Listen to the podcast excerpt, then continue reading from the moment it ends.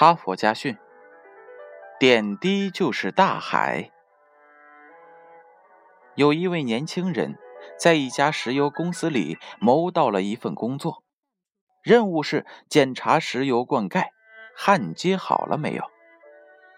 这是公司里最简单枯燥的工作，凡是有出息的人都不愿意干这件事儿。这位年轻人也觉得。天天看一个个铁盖，太没有意思了。他找到了主管，要求调换工作。可是主管说：“不行，别的工作你干不好。”年轻人只好回到焊接机旁，继续检查那些油罐盖上的焊接圈。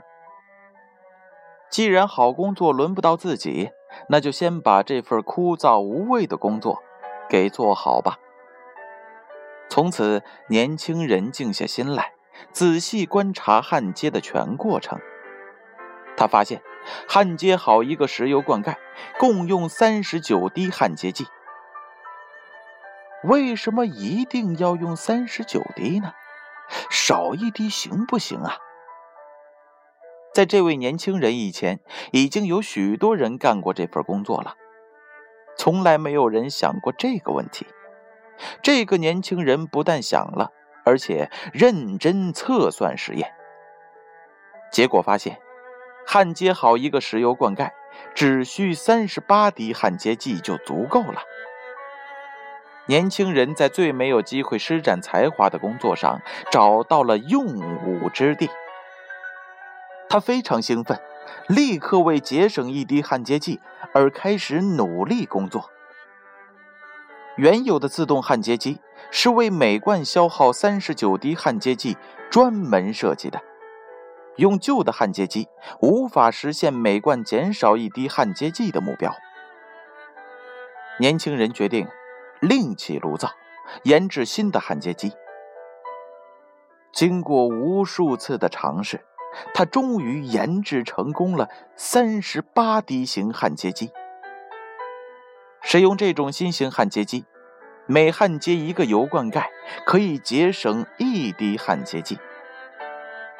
积少成多，一年下来，这位年轻人竟为公司节省开支五万美元。一个每年能创造五万美元价值的人，谁还敢小瞧他呢？由此，年轻人迈开了成功的第一步。许多年以后，他成为了世界石油大王洛克菲勒。故事讲完了，让我们一起听一听编后语。有人问洛克菲勒：“成功的秘诀是什么？”他回答说：“重视每一件小事。我是从一滴焊接剂做起的，对我来说。”点滴就是大海。我们只羡慕别人拥有大海，但不知道别人一滴一滴艰辛积累的过程。一点一滴都是重要的，否则哪里会有大海呢？哈佛家训，建勋叔叔与大家共勉。